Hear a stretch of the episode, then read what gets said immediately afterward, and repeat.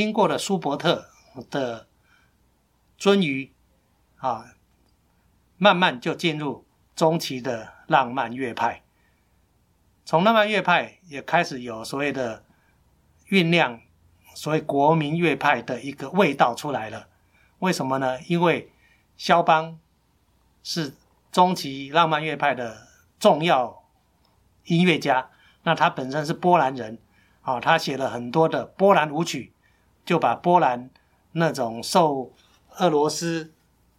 所统治啦、压迫啦，啊，受德国啊的压迫啦等等的，把他国家的国仇家恨呢写在他的音乐里，所以有人把波肖邦呢形容成我们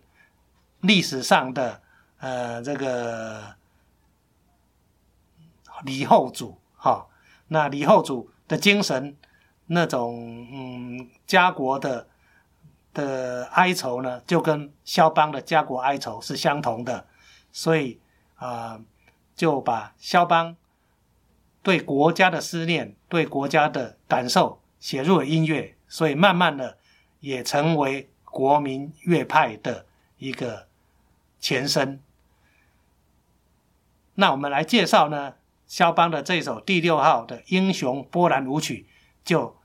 渐渐看出民族色彩，看出浪漫音乐的那种澎湃的精神表现。那我们要特别介绍的，也是我们视障表演者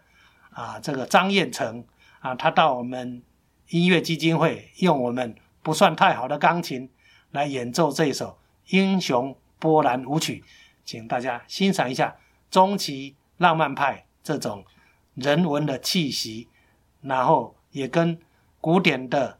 古典形式那种典雅的气息做一个很明显的对照。一起欣赏张彦成的演出。